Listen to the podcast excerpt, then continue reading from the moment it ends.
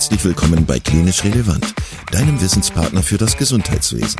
Dreimal pro Woche, nämlich Dienstags, Donnerstags und Samstags, versorgen wir dich mit unserem Podcast und bringen dir Fachwissen in deine klinische Praxis. Weitere Informationen und Angebote findest du auf unserer Webseite www.klinisch-relevant.de. Viel Spaß beim Zuhören! Ja, herzlich willkommen zu Klinisch Relevant, wieder mit einem Beitrag aus dem Themengebiet der Pflegewissenschaft. Ich freue mich, dass du eingeschaltet hast. Und mein Name ist Markus Hübbeler. Ich habe hier an der Hochschule für Gesundheit eine Professur für klinische Pflegeforschung und bin wie immer dein Gastgeber und habe mir auch heute einen Studiogast eingeladen. wir möchten heute über einen Klassiker in der Pflege sprechen, nämlich das Problem von Druckgeschwüren, die Kubitus und was wir tun können, um diese zu vermeiden. Prävention, Prophylaxe. Und da wollen wir ein besonderes Augenmerk auf die technologischen Maßnahmen auch werfen. Was gibt es da in der Neuentwicklung? Brauchen wir die eigentlich? Und so weiter. Hierzu habe ich mir Frau Dr. Rina Schmer eingeladen von der Medizinischen Hochschule Hannover. Und ähm, ja, sie stellt sich gleich natürlich auch einmal persönlich vor. Und dann würde ich sagen, steigen wir ein. Frau Schmer, wollen Sie einmal ein paar Worte zu sich sagen? Ja, vielen Dank, Professor Wibbeler. Ich freue mich sehr, hier zu sein und mit Ihnen ähm, diesen Podcast aufzuzeichnen.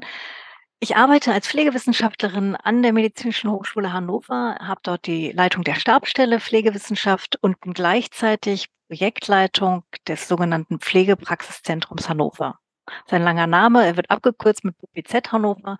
Das ist ein BMBF gefördertes Projekt. Also wir bekommen Geld aus dem Bundesministerium und können damit die Station der Zukunft gestalten. Das haben wir 2018 angefangen. Es läuft noch bis Mai 2024. Und wir haben eine unfallchirurgische Station ausgewählt, auf der wir ein, genau, sehr, sehr unterschiedliche Patientinnen und Patienten haben. Wir haben zum einen geriatrische Patienten, die äh, typischerweise mit einer Schenkelhalsfraktur äh, kommen, vielleicht noch nicht gleich an dem Tag operiert werden und dann eben auf den nächsten Tag erst warten, manchmal kognitiv eingeschränkt sind. Wir haben auf der anderen Seite sehr junge Patientinnen und Patienten, die halt zum Beispiel durch Motorradunfälle oder Autounfälle ähm, eben auch Frakturen erlitten haben und dann eben auf dieser unfallchirurgischen Station landen und dort versorgt werden. Ähm, Frau Schmer, wie ist das denn? Wie sieht denn die Station der Zukunft aus? Äh, kann, können Sie noch ein paar Worte sagen? Was sind so Dinge, die äh, da verändert werden im Vergleich zu den üblichen Ausstattungsmerkmalen, die wir so sonst finden? Ähm, in erster Linie, wenn man auf die Station kommt, dann fällt einem vielleicht noch gar nicht etwas auf, sondern man denkt, im, es ist erstmal, sieht es fast so aus wie jede Station hier im Krankenhaus.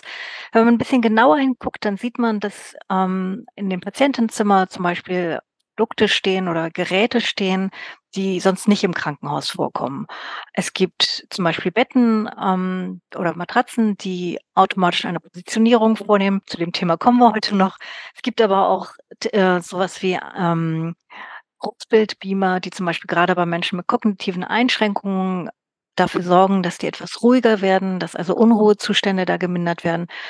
Also man, man, auf den zweiten Blick merkt man was und sieht man was. Und man sieht auch bei den Pflegenden etwas, weil ähm, zum Beispiel die alle ein Smartphone in der Tasche haben und das ist nicht ihr privates, sondern es ist das, ähm, was dem Krankenhaus gehört. Und äh, über dieses Smartphone können zum Beispiel Patientinnen und Patienten direkt sich melden und können sagen, ich habe Schmerzen, ähm, ich bräuchte ein Schmerzmedikament, sodass eben auch Wege eingespart werden. Also man, man merkt bei beiden Stellen so ein bisschen, was die Patienten haben, äh, andere Produkte oder Technologien bei sich im Zimmer und auf der anderen Seite bei den Pflegenden eben auch. Das heißt, äh, auf der Station läuft eine normale Routineversorgung? Ja, es ist alles ganz normal. Also wir haben wirklich im laufenden Betrieb implementiert. Das heißt, es ist keine einzige OP ausgefallen. Es ist ähm, kein einziges Bett gesperrt, sondern dieses Projekt findet im laufenden Betrieb statt. Wie haben Sie es denn geschafft, äh, und das haben Sie ja auch vorhin schon angesprochen, Innovation braucht ja auch eine gewisse Offenheit, braucht ja auch die Bereitschaft, sich mit neuen Technologien auseinanderzusetzen, vielleicht auch eigene Arbeitsabläufe in Frage zu stellen. Und da kommt ja das Personal ins Spiel. Und da ist es ja auch nicht immer einfach, Überzeugungsarbeit zu leisten. Wie funktionierte das denn, dass das gut klappt? Haben Sie die Person eher über eine Auswahl, ähm, haben Sie das über eine Auswahl gemacht oder hatten Sie konkrete Konzepte, wo man sagt, das war wichtig, um die Person mitzunehmen? Hm, eher das Letztere. Wir haben von Anfang an versucht, ein partizipatives Vorgehen zu planen und umzusetzen. Das heißt, wir haben zwar eine Marktrecherche gemacht, wenn wir wussten, das ist ein Bedarf, der zum Beispiel vorliegt, weil Menschen auf der Station zum Beispiel ganz häufig einen Dekutus entwickeln aber wenn es dann soweit war, dass wir ein Produkt gefunden haben, dann war es uns ganz wichtig, dass wir in Workshops mit den Pflegenden der Station gemeinsam überlegt haben, ob sie dieses Produkt auf der Station sich vorstellen können und für welche Patientinnen und Patienten sie sich das vorstellen können. Nun ist das bei so einem laufenden Betrieb natürlich ein bisschen spannend. Das hieß nämlich, dass wir diese Workshops dreimal gemacht haben. Also wir haben zu einem Thema dreimal den gleichen Workshop gemacht, weil natürlich ja nicht alle Pflegenden auf einmal ähm, aus dem Dienst raus können. Also wir haben an manchen Stellen einfach gemerkt, dass wir ähm, aus wissenschaftlicher Sicht uns auf die Bedingungen der Station einstellen müssen, um alle mitzunehmen. Und es war uns wichtiger, alle mitzunehmen. Und wir haben dann gesagt, dann investieren wir ein bisschen mehr Zeit und machen zum Beispiel diese Workshops halt dreimal. Ja, gab es da auch nur Erfolge oder gab es auch manche Dinge, die, wo das Personal gesagt hat, das wollen wir nicht? Ähm, nee, es ist, es ist, am Anfang war es so, dass sie eher auch ein bisschen skeptisch waren und überlegt haben, ja, brauchen wir das wirklich und so. Ähm, interessanterweise haben wir am Anfang ähm, manchmal auch diskutiert, wo werden diese Materialien gelagert oder diese Produkte gelagert. Ähm, das hat bei einigen Themen dann sich ganz schnell aufgelöst, weil die waren ständig in Benutzung. Man brauchte nichts lagern. Ähm, aber natürlich gibt es auch Themen oder gab es auch Produkte, wo die Pflegenden gesagt haben, das können wir uns nur ganz schwer vorstellen. Ähm, und sie haben sich dann aber immer darauf eingelassen, dass sie gesagt haben, wir testen es. Also sie waren immer bereit zu sagen, ähm, mit einer gewissen Offenheit, aber natürlich auch mit einer gewissen Skepsis. Und das ist ja auch super, weil wir wollen ja nicht irgendwie Produkte haben, wo nachher äh, die eigentlich in der Ecke stehen, weil jemand gesagt hat, naja, nehmen wir. Also aber schon diesen Aspekt mit aufzunehmen, zu sagen, ja, wir testen es und wir geben euch eine Rückmeldung. Und das funktioniert sehr gut. Und manchmal ist die Rückmeldung auch, dass sie sagen, ja, das Produkt ist eigentlich gut, aber wir haben nicht die Zeit. Ähm, gerade bei Produkten mit kognitiv eingeschränkten Menschen ist es manchmal so, dass man auch Zeit braucht dafür. Und dass sie einfach gesagt haben, wir bräuchten eigentlich ein bisschen mehr Zeit, dann würden wir das Produkt auch mehr anwenden. Also halten wir fest, äh, möglichst früh zum Anwender bringen ist Schlüssel und eine Testung durchführen, bevor man irgendwelche Direktionsebenen und äh, also einbezieht, die das dann entscheiden sollen, sondern über die Anwender erstmal zu gucken, wie ist das Feedback, ähm, ist da was möglich und dann eben vielleicht auch zu gucken, wie muss es auch angepasst werden und dann quasi erst Beschaffungsprozesse einzuleiten, ist aus Ihrer Sicht extrem wichtig. Ja, auf jeden Fall. Und Sie haben auch diesen Aspekt angesprochen, mit den Herstellenden ins Gespräch zu gehen. Also wir haben bei Produkten manchmal auch eine Rückmeldung an den Hersteller gegeben, haben gesagt, das funktioniert so noch nicht, wir bräuchten das so und so. Also auch in beiden Richtungen wirklich gut zu kommunizieren. Ja. Mhm, okay. Ja, dann lassen Sie uns auch einen Blick auf die Dekubitus-Prävention, Prophylaxe äh, werfen und wir wollen vielleicht zuerst mal über die Patientengruppe sprechen.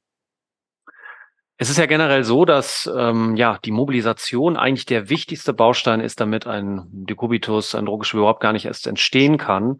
Und vielleicht müssen wir uns nochmal die Frage stellen, gibt es denn überhaupt Patientengruppen, wo es unumgänglich ist, dass die Personen eine längere Liegezeit haben? Und was sind da so die Hauptgruppen und vielleicht auch, ähm, wo sind die wichtigen Probleme? Denn wir müssen ja auf jeden Fall vermeiden, dass wir aufgrund einer Hospitalisierungssituation die Leute erst ins Bett bewegen, weil wir vielleicht äh, bei der Mobilisation nicht genug investiert haben. Und eigentlich das das Problem ist und weniger die Frage, muss diese Person generell im Bett bleiben? Wie würden Sie das beschreiben, Frau Schmier? Ja, das ist eine, das ist eine spannende Frage. Es gibt natürlich manchmal ähm, Situationen, also angenommen jetzt ein schweres Schädelhirntrauma, wo einfach klar ist, dass die, dass die Lebensbedrohlichkeit es nicht erlaubt, dass dieser Mensch jetzt gerade mobilisiert wird, weil das dazu führen könnte, dass Blutungen auftreten. Genauso wenn die Vitalparameter sehr instabil sind. Also es gibt Situationen, wo man es einfach nicht umgehen kann. Wir haben auf äh, unserer Station ganz typisch ähm, ich vorhin schon angesprochen habe, äh, ältere Menschen, die gestürzt sind, die manchmal auch schon stundenlang zu Hause gelegen haben mit einer Schenkelhalsfraktur und die nicht an dem Tag operiert werden können. Auch bei diesen Menschen ist es natürlich so, dass diese Fraktur ist ja nicht stabil. Das heißt, man kann diese Menschen auch jetzt nicht mobilisieren, weil sie einfach erstens Schmerzen haben und zweitens natürlich auch einfach ähm, die Fraktur zu instabil ist. Das sind Situationen, wo man einfach nur in die, in die Prävention von dem Dekubitus ähm, hineindenken kann und sagen kann, das ist jetzt extrem wichtig, weil diese Menschen halt einfach extrem gefährdet sind. Und da ähm, eben eine Mobilisation einfach nicht möglich ist. Was müssen wir tun, um das eine vom anderen zu unterscheiden? Das ist ja das Wichtige. Ne? Es geht ja auch äh, manchmal nicht um die Fälle, wo vieles klar ist. Sie haben das Schädelhirntrauma angesprochen, wo über einen bestimmten Zeitraum X äh, erstmal eine Bettruhe erforderlich ist, um die Situation zu stabilisieren. Aber es gibt eben auch viele Zwischenfälle, wo man am Ende nicht mehr weiß, okay, was ist jetzt vielleicht das Ausschlaggebende gewesen? Multikausale Situationen, wie auch immer.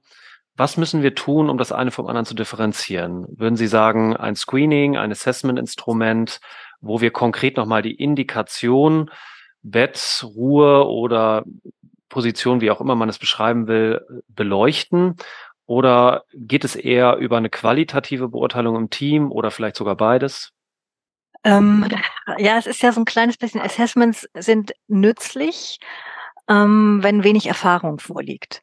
Die erfahrenen Pflegenden haben eigentlich ähm, aufgrund ihrer Erfahrung häufig ja ein sehr gutes Gespür, wann kann ich jemanden schon mobilisieren. Und das ist heutzutage viel früher als vor Jahrzehnten.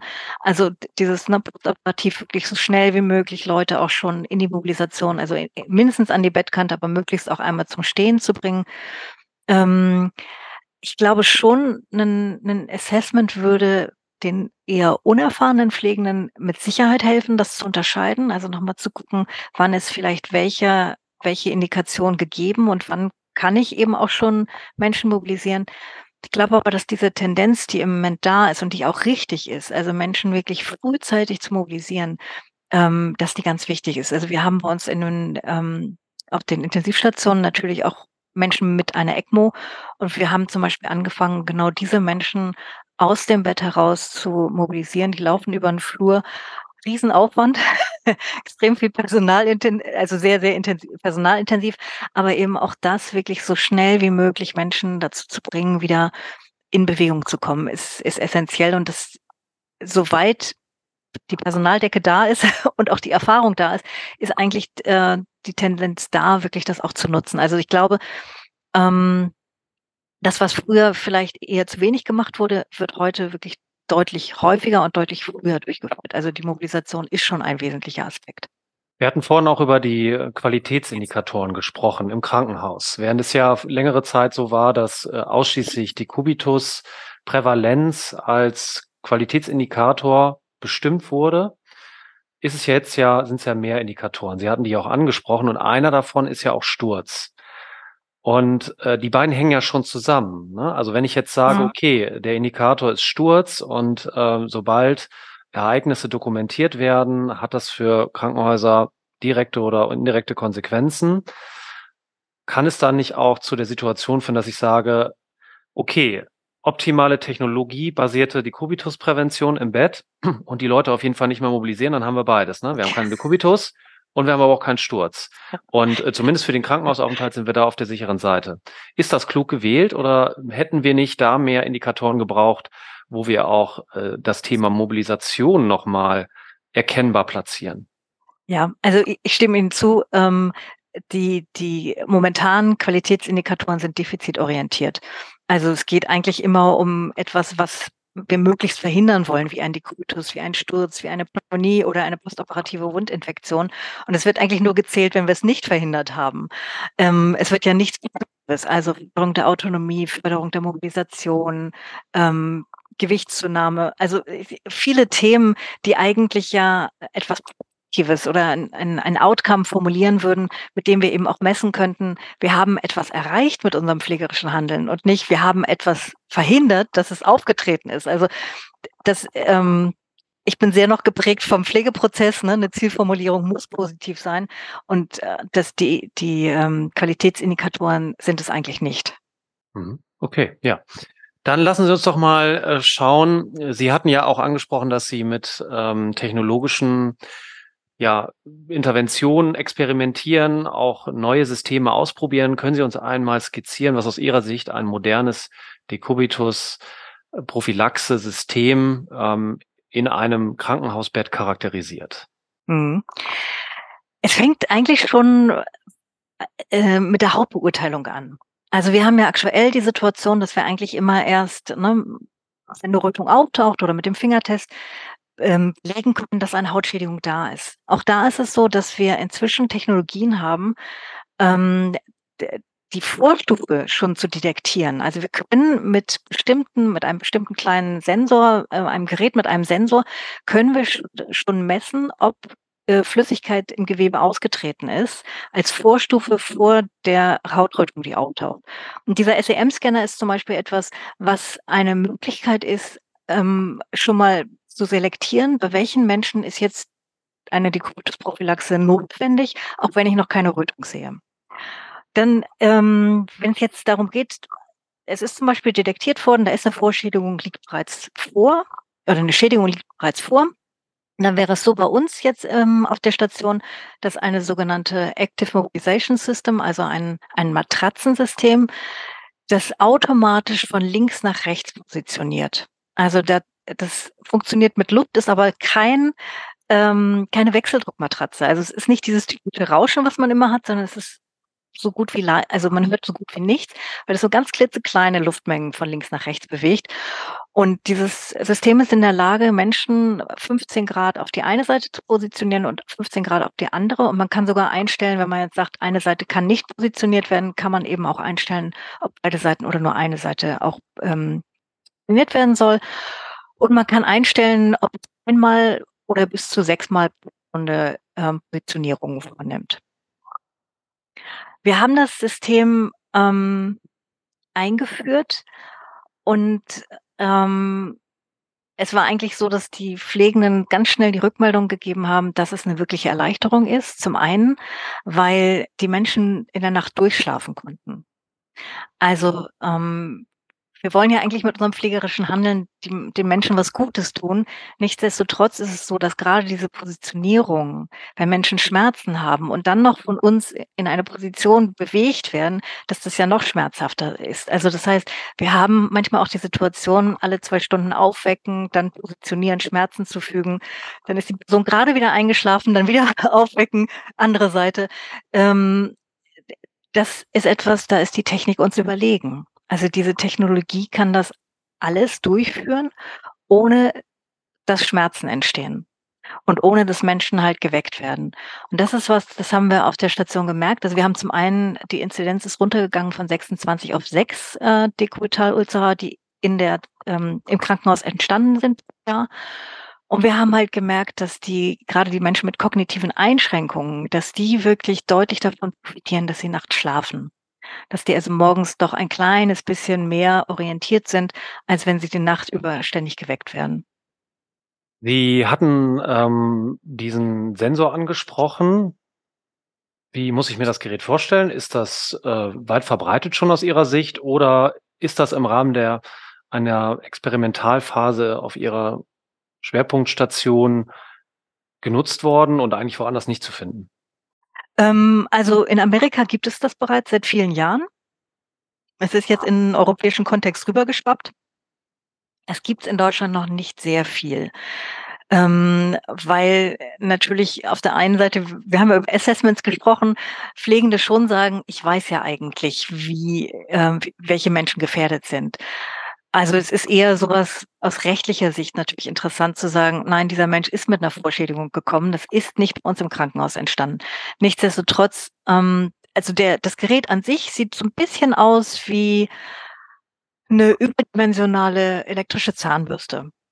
Also so ungefähr so doppelt wie eine elektrische Zahnbürste und hat eben auch da, wo, wo der Bürstenkopf ist, da ist im Grunde dann dieser Drucksensor, der dann entsprechend eben an den an verschiedenen Stellen ähm, den, die Messungen äh, damit, werden damit durchgeführt und dann wird ein Wert ermittelt. Und da beginnt jetzt genau die Schwierigkeit. Dieser Wert ist eben ein Wert, der hm, nicht in unsere normalen Systeme, also das ist nicht Rivarocci, das ist nicht Millibar, das, das ist einfach ein, ein ähm, Wert, den die Firma, die das entwickelt hat, halt festgelegt hat, weil sie sagen, das ist dann der Referenzwert. Und sie haben dann eben festgelegt, ob es über oder unter dem Referenzwert liegt. Also sie haben dann wiederum mit klinischen Studien das belegen können, aber es ist nicht etwas, was bei uns so typisch in die Vitaldatenkurven mit übernommen werden kann.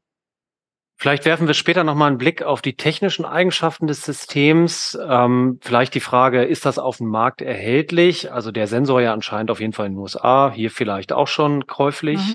Frage ist wahrscheinlich nur der Finanzierung. Wie, wie soll man das machen? Das geht ja wahrscheinlich dann aufs Budget der jeweiligen Einrichtungen. Das ist für viele vielleicht jetzt auch gar nicht ähm, ja im Fokus, weil ja auch die technische Ausstattung von Pflegeberufen in der Regel immer noch sehr schlecht ist. Was wir ja auch sehen, dass ähm, mhm wir viel mehr machen können, viel mehr erkennen können, aber die Ausstattung generell pro Pflegefachkraft, egal in welchen Sektoren, würde ich fast sagen, äh, doch eher rudimentär ist.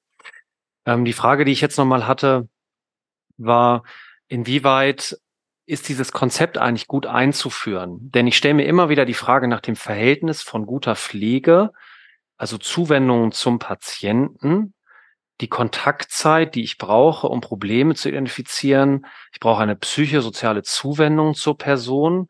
Ich muss wissen, was in ihr vorgeht, egal ob kognitiv eingeschränkt oder nicht, egal welches Lebensalter, um herauszufinden, wie geht es ihr, wo braucht sie Unterstützung und auch ähm, eben überhaupt das, die Botschaft zu vermitteln. Hier ist mir, also jemand hat irgendwie eine Bedeutung für mich. Und das wissen wir ja, ist extrem wichtig im Therapieprozess, denn äh, wenn wir uns ähm, Gesundheitseinrichtungen vorstellen, die sehr technisch funktionieren, ohne diese menschliche Komponente, kann es aus meiner Sicht auch nicht mit Genesung vernünftig funktionieren. Das wird immer so ein bisschen naturwissenschaftlich, ja, ähm, wenig beleuchtet, ist ein bisschen mehr geworden, weil wir ja auch mehr Möglichkeiten haben der Erkennung, auch von solchen Faktoren, weichen Faktoren, wie man ja auch häufig sagt. Und die Frage, die ich da noch anschließen will, ist, wie ist das auch mit Kontrakturen, die dadurch entstehen, dass ich vielleicht eben eine Mobilisation nicht mehr durchführe, beziehungsweise auch mit hygienischen Problemen, die dazu entstehen. Um das runterzubrechen, ähm, was macht es mit Personen, die sagen können, hier drück auf den Knopf, dann wird die Person positioniert und du musst die nächsten acht Stunden theoretisch nicht mehr wiederkommen. Wie, wie gehen wir damit um, wenn wir solche Geräte perspektivisch hätten? Ja, das, also ich glaube, das ist, das ist ganz, ganz, ähm, ganz wichtiger Punkt, weil ein Kennzeichen von pflegerischem Handeln ist die Beziehungsarbeit. Also ohne Beziehung ist, ja, ist, ist Pflege eigentlich nur noch weniger als die Hälfte. Und diese Beziehung oder diese, wir hatten das Kontaktzeit genannt, das ist etwas, was elementar ist und was auch nicht beschränkt werden darf. Wir haben jetzt allerdings äh, die Situation, dass wir in Deutschland ja eine Mangelsituation ähm, haben. Das heißt, wir haben nicht genug Menschen, Pflegefachpersonen, qualifizierte Pflegende, auch vielleicht weniger qualifizierte Pflegende, ähm, um einfach das, was wir eigentlich uns unter guter Pflege vorstellen, auch umzusetzen. Und deswegen sehe ich äh, diese, diese Technologien als Unterstützung und Assistenz, aber niemals als Ersatz. Also ähm, es ersetzt keine Pflegende, dass da dieser Mensch auf einer Matratze liegt, sondern es gibt den Pflegenden eine Chance, ähm, dass sie die Zeit, die sie jetzt dadurch gewinnen, mit diesem Menschen zum Beispiel im Gespräch sind und nicht ihn positionieren müssen, ihm Schmerzen zubereiten müssen und dann im Grunde genommen danach wieder gucken, dass er ähm, entsprechend eben auch gut positioniert ist.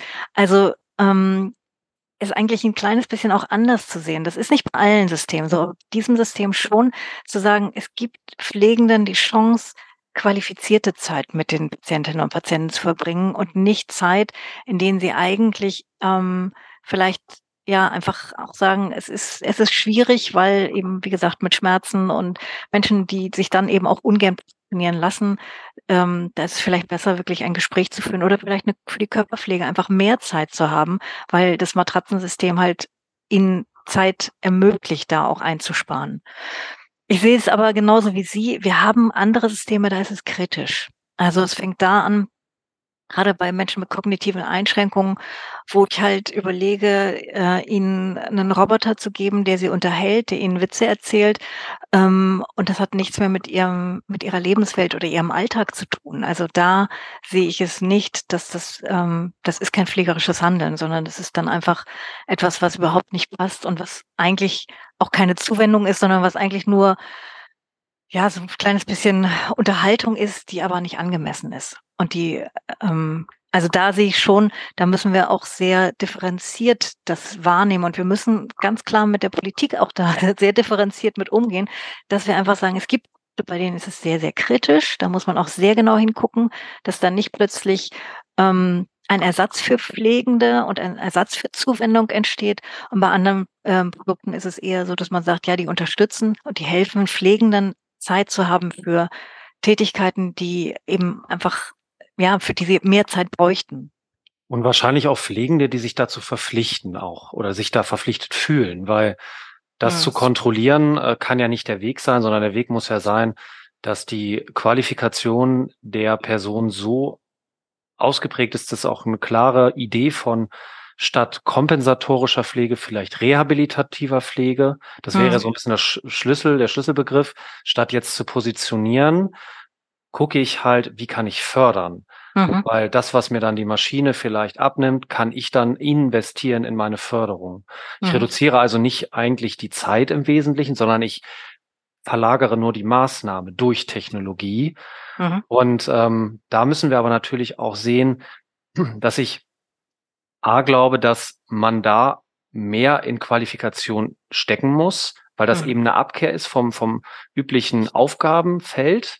Für viele auch neu, das so zu machen, Ziele zu verfolgen, vielleicht auch noch stärker mit anderen Berufsgruppen zusammenzuarbeiten während der Zeit und vielleicht auch eben zu gucken, dass diese Konzepte aber auch auf regulatorischer Ebene definiert sind. Soll heißen, dass man eben nicht mhm. sagt, die Personaluntergrenze sinkt oder also wird, wird irgendwie äh, weicher, wenn ich jetzt mehr Technologie anschaffe, weil ich muss ja die Person nicht mehr so viel positionieren.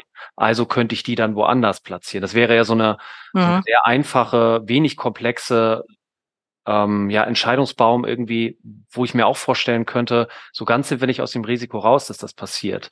Wie würden Sie das sehen? Ja, ich, ich stimme Ihnen absolut zu. Deswegen habe ich auch so angefangen, dass ich gesagt habe, wir haben eine Mangelversorgung. Wir haben einfach im Mensch schon nicht mehr genug Pflegende, die die Pflege durchführen können. Und deswegen kann es kein Ersatz sein, sondern es ist eben wirklich diese Unterstützung. Aber ich stimme Ihnen zu, es ist eine Diskussion, die ich auf Bundesebene immer führe.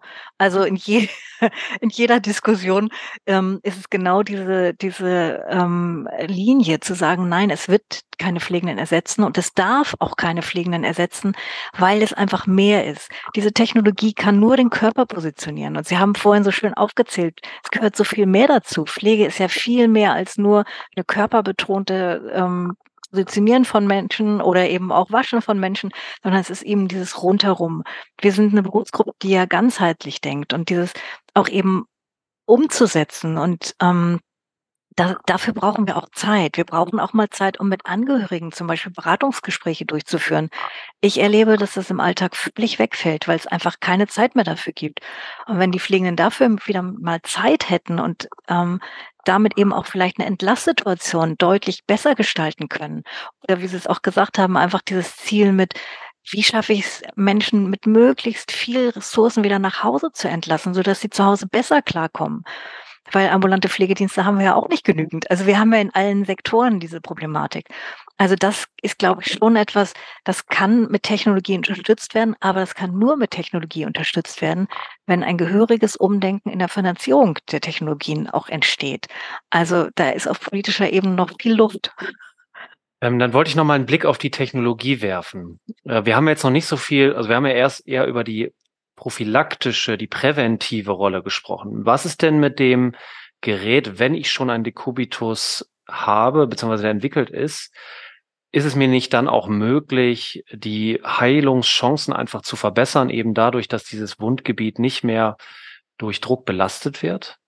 Ja, das ist ja das Optimum. Also, dass gerade wenn ein Dekubitus entstanden ist, ähm, dann eben versucht wird, über diese völlige Druckentlastung dieses Gebiet, wieder gut zu durchbluten, sodass eben eine Heilung geschehen kann und gut ist in diesem Fall ja wie eine Wunde, eben auch eine gute Wundheilung entstehen kann mit Ernährung, mit allem, was dazugehört. Ähm, das ist natürlich in der Realität ähm, immer etwas schwierig, weil meistens dieser Dekubitus im Bereich des Gesäßes ist oder an den Fersen. Also Stellen, Fersen geht noch einigermaßen, aber eben gerade wenn es so in, in der Körpermitte ist, ist es eben schon etwas, wo man einfach sagen muss, da kann man schlecht auch eine, ähm, eine Druckentlastung durchführen. Wir haben bei uns im eine Firma mit dabei, die hat ein Bett entwickelt, das besteht aus, die ganze Matratze besteht aus 10 mal 10 großen Schaumstoffwürfeln. Die haben obendrauf Sensoren, also Drucksensoren und unten drunter sogenannte Aktoren. Und die Sensoren nehmen den Druck wahr und die Aktoren im unteren Bereich, die sind dann dafür zuständig, dass dieser Würfel rauf oder runter fährt. Also wenn er dann runterfährt, dann wird natürlich dieses Areal Druck entlastet. Und so ist es halt möglich, dass man wirklich, auch wenn man Menschen nicht positionieren kann aus irgendwelchen Gründen, wie wir das angesprochen hatten, wäre so ein Bett in der Lage, die Menschen trotzdem mit einem Dekubitus dieses Areal zu Druck entlasten, also völlige Druckfreiheit, was wir momentan eben nicht haben. Also wir haben im Moment immer nur eine Druckreduzierung durch alle Matratzensysteme und diese dieses Bett, ähm, was es noch nicht auf dem Markt gibt, was noch nicht zugelassen ist, aber was eben im Projekt entwickelt wurde, das wäre halt in der Lage, genau das zu übernehmen. Wir hatten ja äh, auch schon mal den Finanzierungsaspekt angesprochen und eigentlich ist es ja so, dass es wahrscheinlich generell, dass wir ein Finanzierungsproblem haben im Gesundheitswesen. Das wird ja schon seit vielen Jahren angekündigt. Jetzt ähm, wieder ein bisschen mehr aufgrund der Kostensteigerung, die auch mit Gebäuden zu tun haben, Energie und so. Und ähm, jetzt wollen wir neue Geräte vielleicht auch anschaffen für die Pflege. Wäre es da nicht auch gut, äh, überinstitutionell zusammenzuarbeiten? Das heißt, dass man Versorgungsformen schafft, wo in einem Stadtgebiet, in einer Region gewisse hochwertige Hilfsmittel zur Verfügung stehen, die sehr teuer sind vielleicht in der Anschaffung, aber einen sehr guten Therapieeffekt versprechen äh, und auch gemeinsam ein Pool zur Verfügung zu stellen, dass eben Patienten, die das brauchen, egal ob sie ähm, in der Häuslichkeit versorgt werden, in der stationären Pflege oder auch im Krankenhaus, äh, die Möglichkeit haben, hier Unterstützung zu bekommen, das Gerät für eine Zeit X auszuleihen, und dass es dann dementsprechend auch ähm, Personal oder ein System gibt, gibt ja unterschiedliche Möglichkeiten, das vielleicht auch zu gestalten, die dann auch die Geräte warten und auch sicherstellen, dass sie funktionsfähig sind. Das ist ein total spannendes Modell. Also das wäre ideal. Ähm, man müsste sich dann überlegen, bei wem ist es angesiedelt und wie wird das, wie wird das entsprechend auch verwaltet. Aber das wäre natürlich etwas sehr sehr Gutes, weil ähm, es einfach die Versorgung der Patientinnen und Patienten mit ihren Bedarfen in den Mittelpunkt stellt und nicht so sehr die Sektorengrenzen und die Kassen und wie sie alle, also ne, das nicht so sehr die die ähm, verschiedenen Hürden. Also sinnvoll wäre das auf jeden Fall. Ähm, man kann ja auch an der Stelle weiter überlegen, ob es m, hm, zum Beispiel auch im ambulanten Pflegedienst angesiedelt ist, also oder bei einem kleineren Krankenhaus. Also wäre, wäre so an verschiedensten Geräten, wo man sagt, das sind so die, die man eigentlich hauptsächlich braucht, wäre, wäre sehr, sehr gut, weil es wirklich deutlich die Versorgung verbessern würde. Ja, und wir wahrscheinlich auch äh, sehen müssen, dass zukünftig immer mehr auch ähm, Implementationsprozesse eine Rolle spielen. Ne? Mhm. Dass es da Leute gibt, die das erklären, wie das angewandt wird, äh, die man auch fragen kann, aber trotzdem eine ein, einzige oder eine, eine Institution, mit Ausnahme vielleicht von der MHH, die ja riesig ist. Ich weiß nicht, wie viele Betten haben Sie? 1500. 1500. Ähm, da wird man wahrscheinlich schon vielleicht sowas ähnliches schon irgendwie beschäftigt kriegen, aber viele Institutionen haben ja auch gar nicht diese Auslastung. Ne? Da gibt's dann vielleicht mal ein neues Gerät und dann gibt's vielleicht auch eine Fortbildungsrunde und dann ist vielleicht auch erstmal wieder Schluss. Und einfach um das hier ein bisschen besser und effizienter zu gestalten, wären mhm. vielleicht solche Technologie-Center, die auch sich vielleicht mehr auf die Pflege konzentrieren. Wir haben sowas ähnliches ja schon bei Medizinprodukten wie Arzneimitteln oder auch Verband, Verbandsbedarf äh, und, und äh, wie das alles, was alles so im Stellwesen anläuft für Krankenhäuser, gibt es das ja schon. Mhm. Ähm, diese Gemeinschaften, diese geschlossenen. Und das brauchen wir wahrscheinlich auch zukünftig ein bisschen mehr in der Pflege. Ja, ja, also ich äh, stimme ich Ihnen auch zu. Also wir, natürlich, wir haben ja einen sogenannten Experimentierraum, wo die Produkte alle zu sehen sind, wo man sie ausprobieren kann. Das haben wir hier, aber es ist natürlich so, es ist regional. Also die Leute kommen und dann gehen sie wieder nach Hause und sagen, ja, hätte ich gerne. Wie kriege ich das denn jetzt? Also das, das ist die Erfahrung, die wir ganz häufig machen und die natürlich unbefriedigend ist. Und da haben Sie recht, wir müssen eigentlich andersrum denken. Nämlich zu sagen, wie können wir diese Produkte ein bisschen flächendeckender zur Verfügung stellen. Ja, Frau Schmier, ich wollte noch mal fragen, gibt es äh, zum Abschluss aus Ihrer Sicht noch Aspekte, die Ihnen besonders wichtig sind bei diesem Thema? Wir sind ja äh, noch ein bisschen auch technologisch breiter, haben wir jetzt diskutiert, mhm. nicht nur über das Decubitus-System, aber mir war es eben auch wichtig, dass wir ähm, nicht nur die technologischen Details besprechen, und ich hoffe Ihnen auch, Frau Schmier, mhm. Sondern halt eben auch die Frage, was macht das eigentlich mit Pflegekonzepten? Weil da gibt's ja eine, eine Konsequenz mhm. daraus. Das ist ja immer so, ich bringe was rein, also muss ich auch über, darüber nachdenken, was macht das mit dem, mit der, mit den Aufgaben oder dem System dahinter. Und ich wollte jetzt einfach nochmal fragen, gibt es aus Ihrer Sicht noch Aspekte, die wir nicht diskutiert haben, die Ihnen besonders wichtig sind? Ich glaube, so zwei äh, Themen, die vielleicht noch ganz spannend sind. Das eine ist, das hatten Sie schon mal kurz angerissen, die Kompetenzförderung. Also es ist ganz entscheidend, wenn man über die Implementation von Technologien nachdenkt, auch wirklich mitzubedenken, man muss die Kompetenz ähm, auch fördern. Also man kann nicht einfach sagen, es ist ein neues Produkt hier ausprobieren, sondern eben wirklich zu gucken mit Schulungen, wie gehe ich mit neuen Geräten um, wie, wie gehe ich mit Technologie insgesamt um, dass man sich eben nicht ersetzt fühlt, dass man auch ganz klar sagt, das ist eine Unterstützung. Also das auf dem einen, das auch sicherlich das Thema Pflegeinformatik weiter voranzubringen. Wir sind da in Deutschland wirklich nicht gut aufgestellt. Also da müssen, muss noch ganz viel passieren. Und das zweite ist so eine Erkenntnis, die wir gewonnen haben. Also wir haben ähm, ganz viel auf der Station zum Positiven verändert. Wir haben aber eine Erkenntnis gewonnen, dass immer dann, wenn wir Arbeitsprozesse verändert haben, dass es dann eher schwierig wird. Also ähm, ein Beispiel ist, wir haben ein äh, Tracking-System eingeführt, also Geräte wie, wie Blutdruckgeräte oder es gibt da auf einer unfallchirurgischen Station so Spezialschienen, die wurden halt alle mit so kleinen Sendern versehen und können halt jetzt entsprechend eben auch gefunden werden. Und da war es aber so, dass die Pflegenden dafür ähm, zu einem bestimmten Punkt gehen mussten, wo ein Tablet stand, wo halt diese Geräte dann zu finden sind. Das haben sie am Anfang noch ganz gemacht, weil sie gesagt haben, ja, ist ja neu, wir gucken mal. Und irgendwann haben sie gesagt, nee, es ist für uns, ähm, es hat, es war für uns einfacher, weil wir wissen eigentlich, wo so ungefähr, wo die sind. Und wir rufen einmal über den Flur, ähm, hast du die und die Schiene gesehen? Das geht schneller, als wenn wir erst zu dem Raum gehen und da ja. die, das Tablet angucken. Also man muss wirklich genau gucken, verändert es die Arbeitsprozesse und wenn ja, verändert es sie, dass mehr Schritte gegangen werden müssen oder weniger. Ja, also da haben Sie wahrscheinlich, ähm, haben Sie wahrscheinlich eigentlich eine gute Idee, aber nur den falschen Anwendungsfall. Ne? Dann muss der Radius genau. größer sein und dann klappt es genau. vielleicht auch gut mhm. oder man sieht, hey, das ist total gut eigentlich. Ne? Mhm. Ja, großartig, Frau Schmer. Dann Dankeschön für Ihre Zeit. Ähm, Sehr gerne. Viel Erfolg weiterhin mit der Experimentierphase und ich bin gespannt auch ähm, auf die Evaluationsdaten. Ich hoffe, mhm. das BMBF ähm, finanziert sie noch ganz lange weiter, damit wir hier Danke. damit wir hier auch einen Fortschritt sehen. Und vielleicht bauen wir ja dieses Logistikzentrum für Pflegetechnologie gemeinsam auf. Ja, unbedingt. Ja, direkt was angemietet und geguckt, wie es klappt. Genau.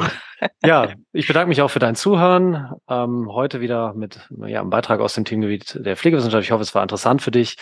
Und ja, wir wünschen dir viele neue Erkenntnisse natürlich auch bei den Podcasts, die dich sonst so berühren. Schau auf unsere Webseite mal vorbei oder guck in die Show Notes. Wir werden auch in den Show Notes, die du ja immer bei deinem Podcast-Anbieter findest, zum Beispiel Spotify, auch wesentliche Informationen nochmal zum heutigen Gespräch platzieren, vielleicht auch den ein oder anderen Produktlink, wen das interessiert. Und ja, dann bleib gesund und bis bald. Ciao. Vielen Dank, dass du heute wieder zugehört hast und unser Gast gewesen bist.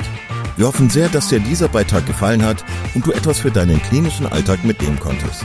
Wenn dem so sein sollte, dann freuen wir uns sehr über eine positive Bewertung bei Apple Podcasts. Falls du Lust hast mitzumachen und es einen Themenbereich gibt, in dem du dich besonders gut auskennst, dann melde dich doch gerne unter kontakt@klinisch-relevant.de. Gleiches gilt, wenn du Themenvorschläge oder konstruktive Kritik für uns hast. An dieser Stelle auch der Hinweis auf unseren Newsletter, den du unter www.klinisch-relevant.de abonnieren kannst und der dich immer auf dem Laufenden hält. Wenn du dich für unseren Newsletter einträgst, bekommst du einen 5-Euro-Gutschein, mit dem du in unserer Fortbildungsakademie einkaufen kannst. Wir wünschen dir jetzt bis zum nächsten Mal eine gute Zeit und freuen uns, wenn du bald wieder einschaltest. Pass auf dich auf, bleib gesund. Bis zum nächsten Mal. Ciao.